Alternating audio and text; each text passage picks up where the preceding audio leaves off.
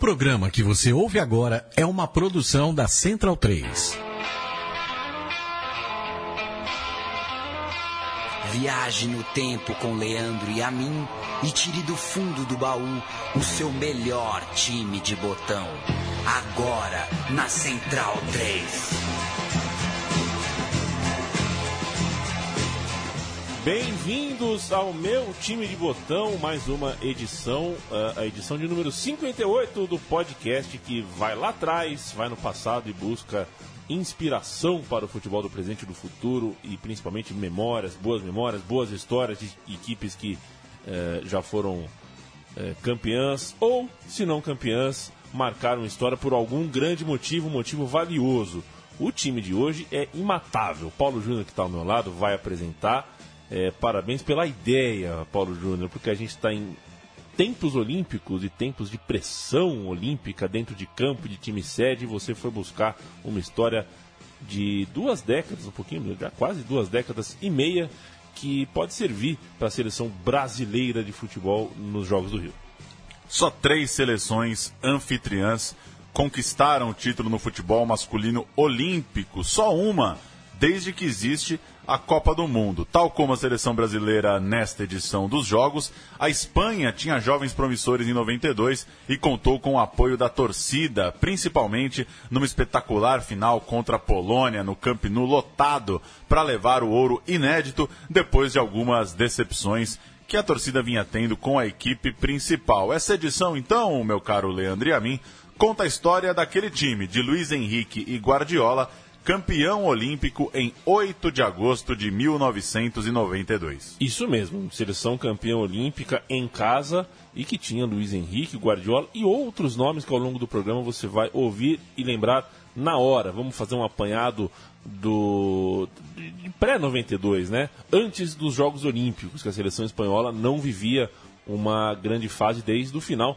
dos anos 80 em termos de resultado nos principais torneios internacionais. E depois do vice-campeonato na Eurocopa de 84, quando perdeu para a França do Platini, e depois também da queda nos pênaltis nas quartas de final da Copa de 86 diante da Bélgica, a equipe não conseguiu grandes coisas, não conseguiu quase nada. Em 92, COI e FIFA chegaram a uma nova regra para o futebol olímpico, é, a regra das equipes sub-23 mas quatro anos antes, com o regulamento permitindo profissionais sem participação em Copas do Mundo, a seleção espanhola acabou não se classificando para a competição, que foi realizada em Seul, na Coreia.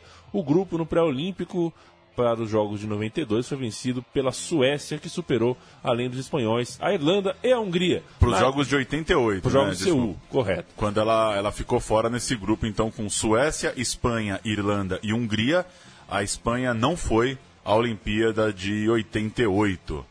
E na Euro de 88, que foi dificílima e com apenas oito seleções, a Fúria não passou da primeira fase. Ganhou da Dinamarca, mas perdeu para a Itália e para a Alemanha. Na Copa de 90 também não chegou a empolgar. Venceu o grupo batendo Coreia do Sul e Bélgica e empatando com o Uruguai, mas caiu nas oitavas de final diante da Iugoslávia, aquele time que tinha Michel e Butragueño.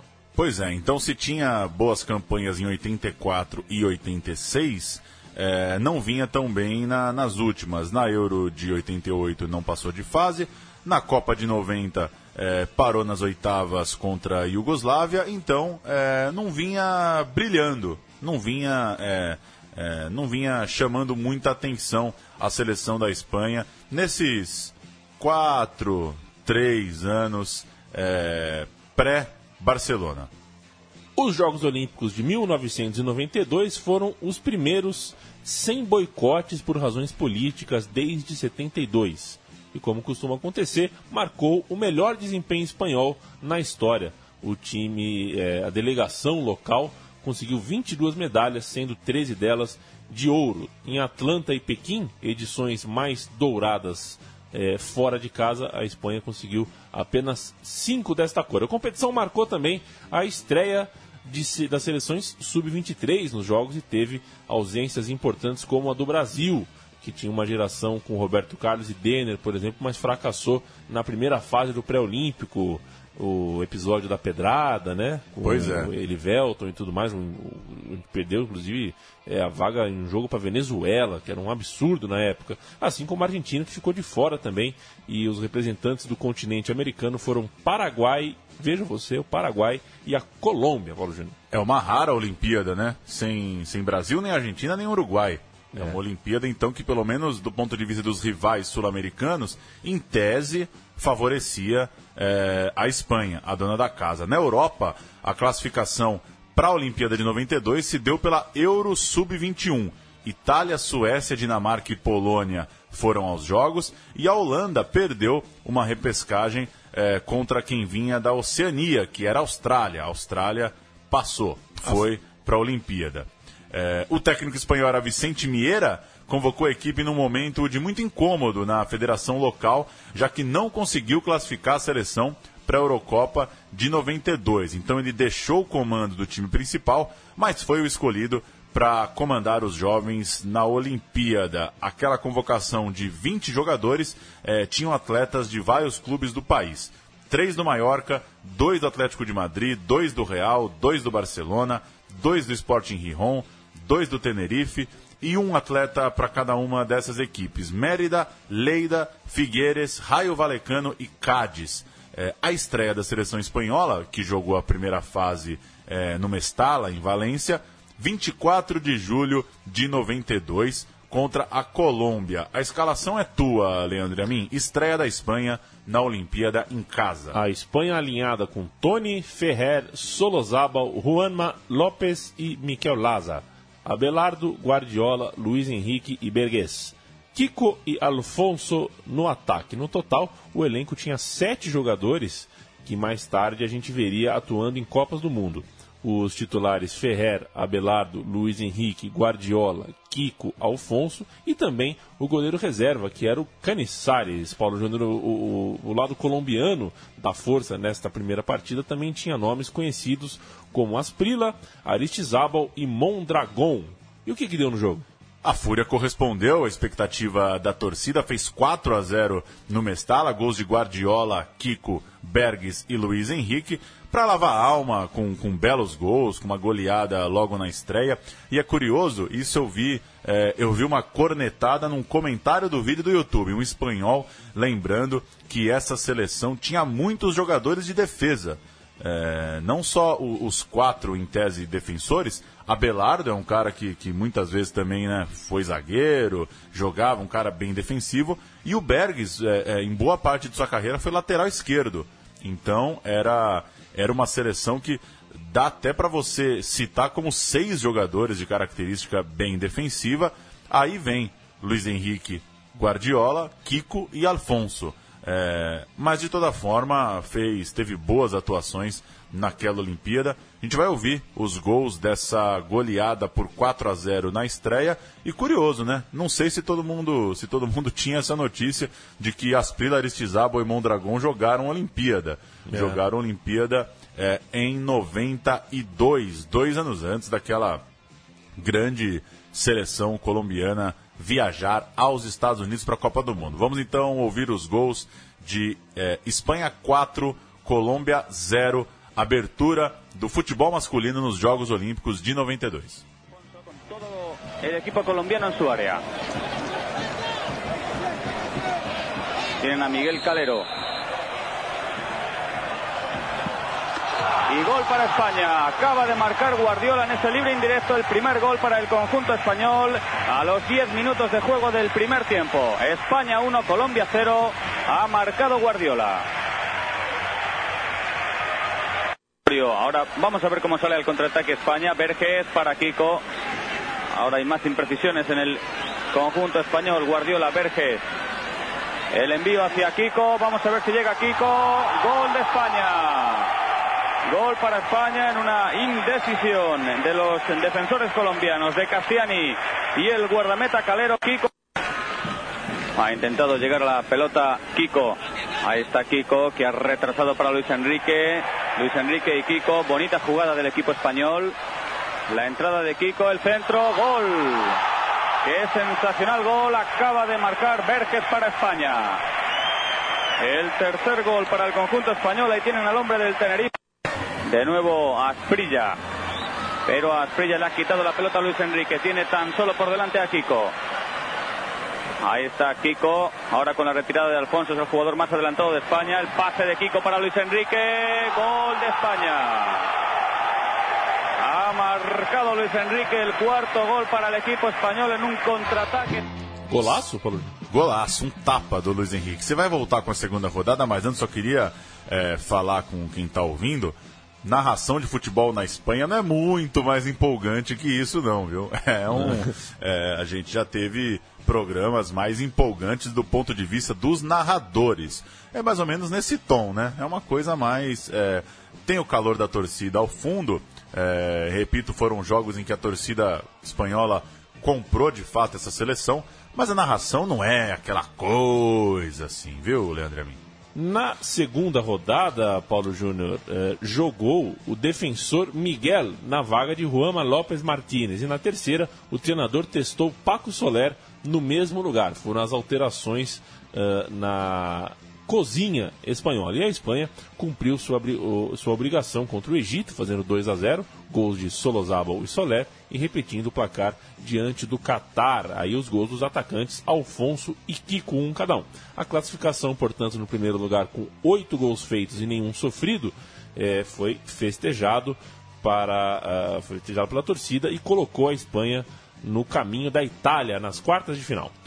Cesare Maldini era o comandante italiano naquela década em que ele passou como técnico da seleção de base e conquistou um tricampeonato europeu sub-21 entre 92 e 96. Esse time da Itália na Olimpíada tinha Albertini com a 10 e Dino Baggio com a 11. Peruzzi, campeão do mundo em 2006, era o goleiro reserva com a camisa 12. Na primeira fase, uma derrota por 3 a 0 para a Polônia chamou atenção, mas os italianos passaram depois no segundo lugar do grupo e saíram de Barcelona para visitar os donos da casa em Valência. Se o jogo era o primeiro grande teste da Espanha, pegando a Itália, pegando uma camisa pesada, Soler roubou uma bola e lançou Kiko nas costas da zaga para o atacante dar um leve tapa por cima de Antonioli. Espanha 1 a 0 sobre a Itália aos 38 minutos do primeiro tempo. Vaga garantida na semifinal, batendo a primeira grande camisa, é, camisa de campeão do mundo, que a Espanha encontrou naquela Olimpíada. 1 a 0 gol de Kiko. A gente vai ouvir esse gol que levou a Espanha à semifinal olímpica. España en los Juegos Olímpicos de Barcelona recuperó el balón Soler. Ahí está Soler, Kiko arranca en posición correcta Kiko. El envío de Kiko, gol para España. Ha marcado Kiko a los 37 minutos y medio de juego del primer tiempo. Ha bastado un error de Italia en el medio campo y el balón que recuperó Soler para que Kiko, que arrancó en posición correcta, haya sorprendido al guardameta Antonioli.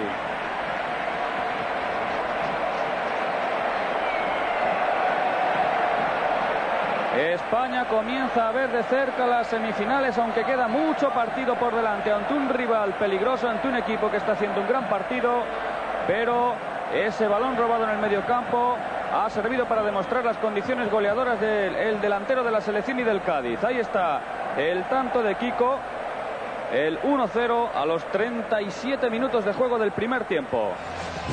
Ô, Paulo Júnior, você vê que, que, que? Que a Espanha sediou a Olimpíada, é, então organizou a tabela, tinha algumas prerrogativas na tabela, mas ela se colocou em Valência no futebol masculino e a Polônia, por exemplo, vinha bem em Barcelona, né? O Um- grupo de Polônia e Itália jogava no local da final.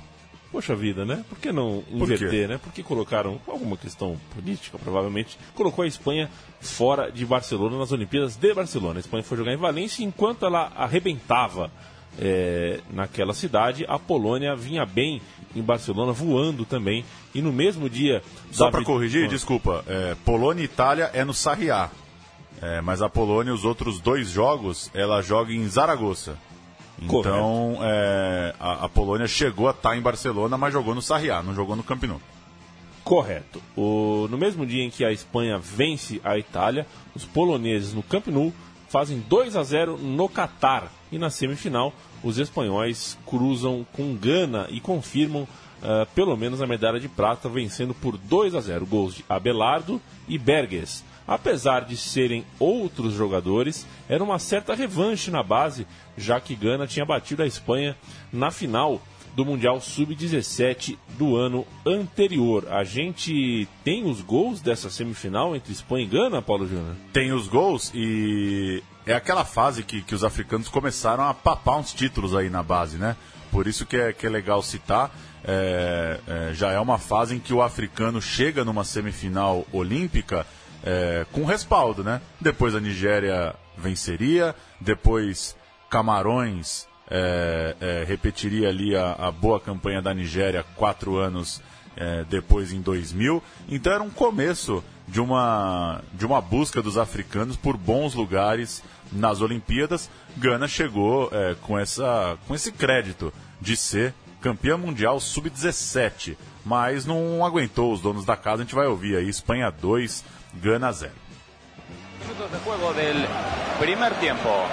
Se anima el público en la grada de momento del partido, con unas constantes de juego, sobre todo en el centro del campo, con pocas oportunidades y más peligro de gana. Vamos a ver cómo resuelve España. Guardiola y gol. Gol de España anotado Abelardo. Ha sacado Guardiola y Abelardo acaba de conseguir el primer gol para el conjunto español.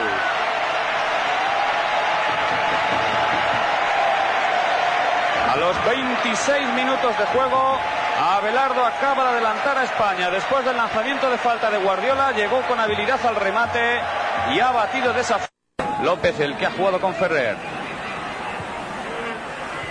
Ferrer con Luis Enrique, después jugó Kiko, el envío largo de Verges, gol. Ha marcado España el segundo gol a los ocho minutos de juego del segundo tiempo. Gol de Rafael.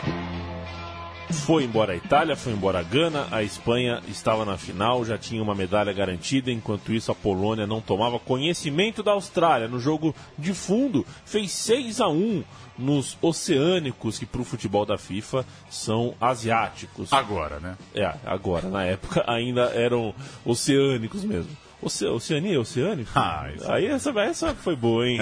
essa... essa é golaço.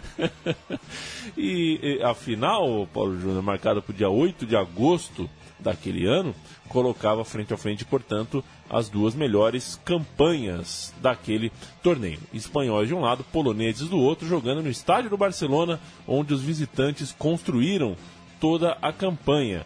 Portanto, é, não eram mais tão visitantes assim. É, só para eu, eu citei aquela hora, na primeira fase chegou a jogar em Zaragoza, mas quartas de final e semifinal da Polônia foram no Camp Nou. Então ela vinha ganhando mata-mata no lugar é, onde seria a final, enquanto a Espanha é, vinha jogando em Valência. Tony Ferrer, Solozabal, Lopes, Henrique Olaza, Abelardo, Guardiola, Luiz Henrique, Berguês, Kiko e Alfonso do meio para frente, o mesmo time que estreou é, uma seleção, portanto, com uma base bem é, sólida. Assim, a seleção de Vicente Mieira entrou em campo em busca da medalha de ouro inédita e trouxe para gente a cereja do bolo. Grandes jogos, grandes conquistas. A cereja do bolo.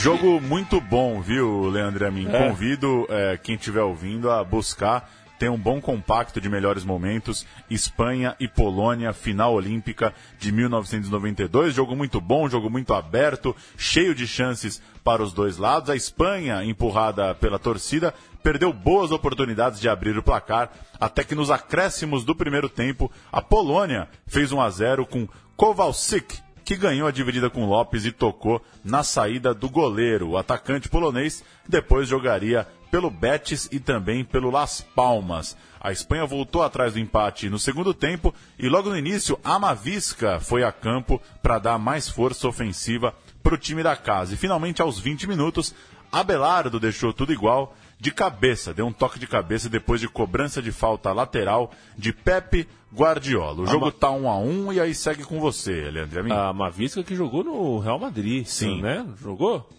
Pô, minha memória então tá boa. Lembro, eh, não lembro dele, mas lembro do nome. Uh, a torcida espanhola vinha junto, nem de longe lembra o clima é, habitual do Camp Nou de hoje. É, é, a torcida vaiava os poloneses e levantava a cada ataque espanhol. E assim a multidão, que era estimada em 100 mil pessoas, viu a seleção virar com Kiko cinco minutos depois na técnica, mas na pressão e com um clima mais do que favorável. Por, é, entretanto, o time da Polônia era forte e empatou mais cinco minutos depois com um golaço, diga-se de passagem, um golaço de Breques, que lançou, não, o Breques lançou a bola, né? Com inclusive um lançamento muito bonito, encobrindo a defesa e o gol foi marcado por Staniek, que deu um tapa por cima do goleiro e calou o Barcelona. O ouro, no entanto, veio no finalzinho aos o capricho, hein, Paulo Júnior? 45 minutos e 25 segundos da etapa final. Escanteio pela direita, chute de Luiz Henrique na meia-lua e o gol de Kiko no rebote do goleiro. A gente vai ouvir o gol do ouro, o gol do título, neste momento. Ahí está el envío de Ferrer, no llega Kiko, Luis Enrique, la pelota para Kiko,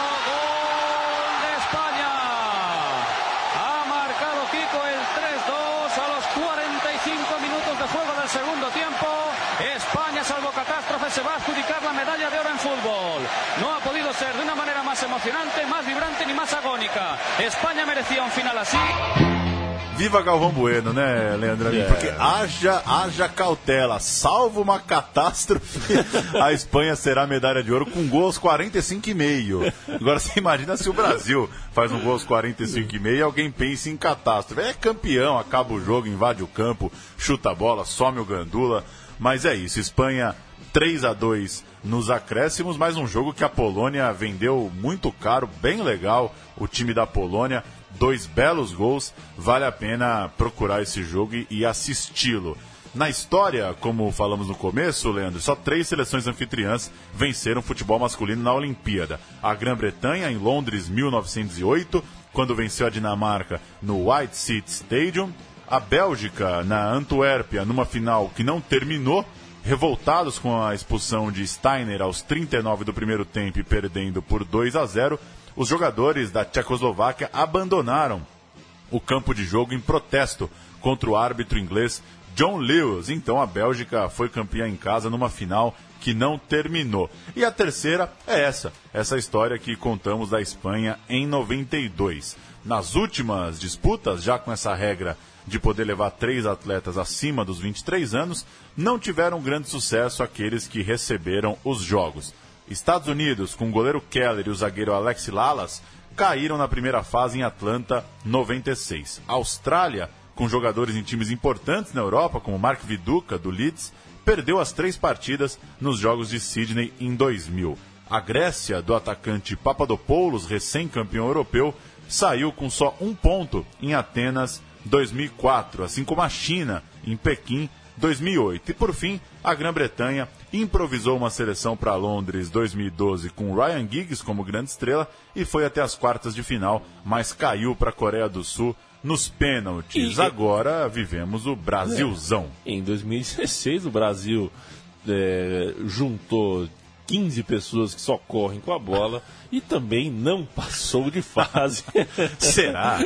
Lembrando que a é. gente grava esse programa. É às vésperas de Brasil e Dinamarca, né? Brasil, dono da casa em Rio 2016, tem dois empates. Pois 0 é. a 0 com a África do Sul, 0 a 0 com o Iraque. Portanto, nesse momento eu posso fazer a piada. Se vai ouvir esse programa daqui um mês e o Brasil ganhou ouro, podem pular no meu peito e tirar sarro uh, da minha cara. Vamos pro botão pro botão, Paulo Júnior. Botão por botão.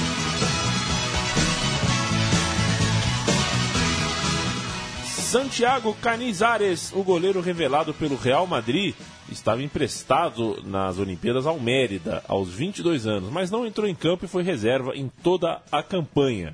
Vale a lembrança é, principalmente pelo que fez depois, ao longo da carreira. Ele vinha em crescimento já e estrearia na primeira divisão já na temporada 92-93, jogando pelo Celta de Vigo. Voltou ao Real Madrid depois de dois anos para ser campeão europeu Porém, a grande casa do goleiro foi o Valência, clube que ele defendeu de 98 até a aposentadoria 10 anos depois, ganhando é, lá duas ligas e uma Copa da UEFA. Na seleção foi convocado para quatro Copas, mas perdeu aquela que seria titular em 2002 por cortar o pé em um frasco de perfume. Quem nunca? É brincadeira, né? O Canizares é curioso, ele só fez cinco jogos em grandes competições, em Euros e Copas. Então é um cara que todo mundo vincula como goleiro da seleção espanhola, mas no fim das contas, é, é, 2002, que era a Copa dele, acabou jogando Cacilhas, né? Porque, É. ele, porque ele teve essa lesão. É, então ele tem quatro convocações para Copas, uma ele não vai, que é essa de 2002, e nas outras três ele acaba sendo reserva. Ele vai inclusive para 94, logo depois dessa, dessa Olimpíada, ele tá lá. Ferrer. Ferrer, hoje técnico, defendeu a Espanha por duas Copas do Mundo, em 94 e 98. Era lateral direito do Barcelona na Olimpíada de 92 e assim seguiu até 98. Antes de jogar na Inglaterra, o Ferrer foi para o Chelsea. Um Chelsea querendo virar milionário, né? Ele É. parou em 2003, então ele não pegou exatamente esse novo Chelsea, mas jogou por lá o Albert Ferrer. Temos dobradinha agora, Paulo? Dobradinha, essa foi boa, hein? Roberto Solozábal e Juan Manuel Lopes. Solozábal tinha 22 anos nos jogos de 92, mesma idade do seu parceiro, o Juan Manuel Lopes. Estamos falando de uma dupla de zaga.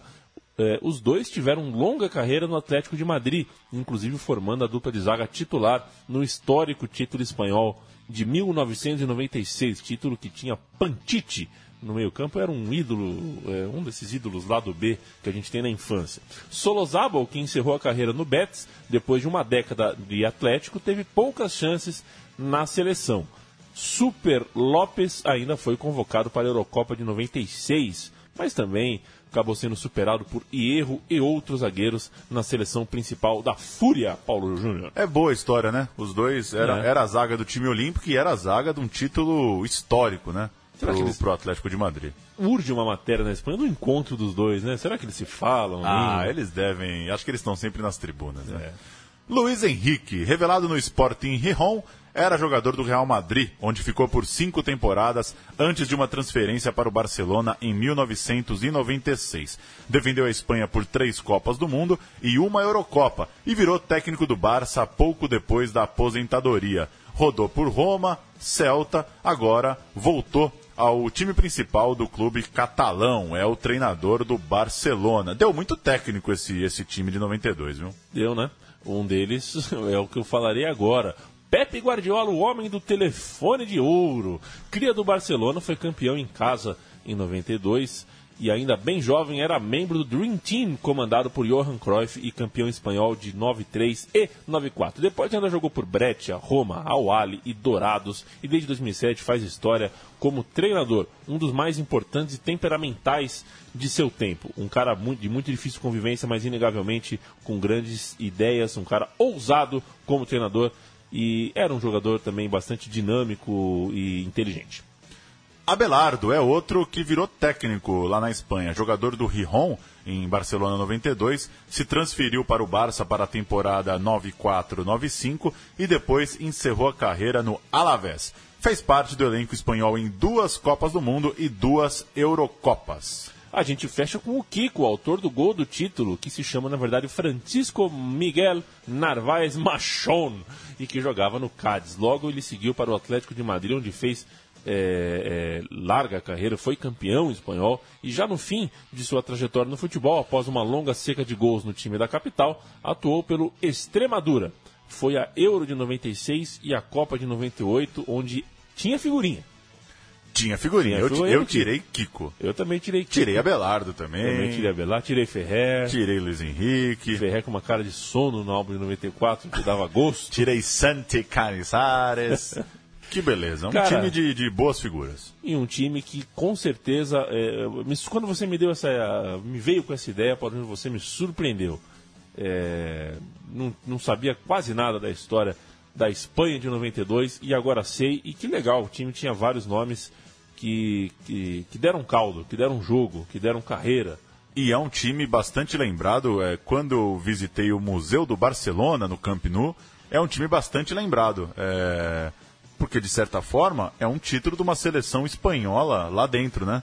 É, É. A Espanha depois foi ganhar é, outra Euro, foi ganhar finalmente a Copa do Mundo, mas é, até deixou, né? Essa época ainda era chamada de Fúria, depois passou mais a ser chamada de Roja. né? Exato. Quiseram acabar um pouco a história da Fúria quando veio a geração do, do Tic-Tac. É, mas é legal, né? É, não é pouca coisa você imaginar que essa é a seleção, né? Que o, que o torcedor mais recente aí viu ganhar um título. é, viu ganhar um título dentro do Camp Nou, até chegar, claro, a, a geração aí de Xavi, Iniesta, a turma toda. É, e, e é curioso também que essa geração de 92 pegou esse é, esse meio do caminho, né? É a turma que jogou com Raul, que jogou com, com Morientes, que jogou com Michel Salgado, mas que não pegou o filé, né? Não pegou a, a, a grande fase mesmo de Xavi, Iniesta, Xabi Alonso, essa turma toda. Valeu, Paulo Júnior. Valeu, até semana que vem. Ah, o programa Time do Botão volta exatamente na semana que vem. Estaremos aqui encontro marcado com você que nos ouve. Se quiser, é, ao longo da semana, achar outros times de botões é, no site sinatletas.com.br, fique à vontade. Se quiser sugerir times de botões, também fique bastante à vontade. Estamos aqui para isso, correto? Até mais.